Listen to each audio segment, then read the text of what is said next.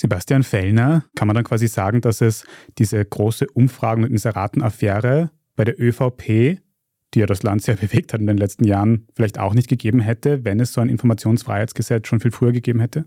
Das ist eine Was wäre wenn Frage, die naturgemäß sehr schwierig ist. Zur Erinnerung, es ging bei dieser Inseraten-Umfrageaffäre darum, dass das Finanzministerium Studien in Auftrag gegeben hat, wo der Verdacht besteht, dass diese nicht dem Finanzministerium und der Steuerzahlerin, dem Steuerzahler nutzen, sondern dem damaligen Außenminister Sebastian Kurz. Diese Studien waren lange vorhanden, sind aber die längste Zeit nicht öffentlich geworden und erst nach einem längeren Kampf mit dem Finanzministerium.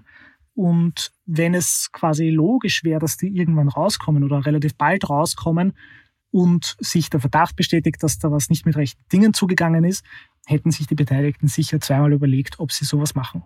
Und auch eine komplette Was wäre wenn Überlegung. Aber das heißt, wenn diese Infos über diese Umfragen früher rausgekommen wären, hätte das vielleicht auch die öffentliche Meinung beeinflusst und dann wäre Sebastian Kurz vielleicht gar nicht Bundeskanzler geworden, unter Umständen. Unter Umständen. Ich meine, hätten wir in den 90ern schon ein Informationsfreiheitsgesetz gehabt, wären vielleicht ganz andere Dinge passiert und wir hätten eine ganz, ganz andere Regierung oder ganz andere Probleme jetzt. Das ist wirklich schwer zu sagen.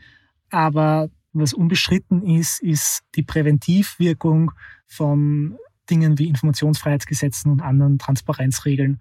Leute drehen weniger krumme Dinge, wenn sie Angst haben müssen, erwischt zu werden.